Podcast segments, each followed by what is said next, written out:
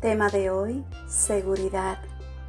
Hoy la palabra se encuentra en el Salmo 121, versículo 8, y la palabra de Dios nos dice, el Señor te protege al entrar y al salir, ahora y para siempre. La sabiduría convencional nos dice que nada dura para siempre.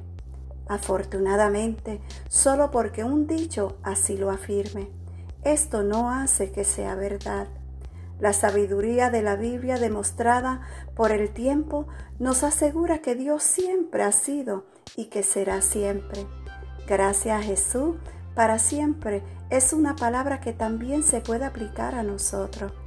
Cuando seguimos a Jesús, aquí en la tierra lo seguimos directo al cielo.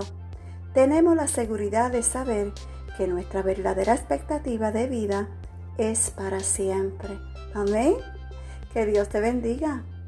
Y gracias por escuchar un café con mi amado Dios. Shalom.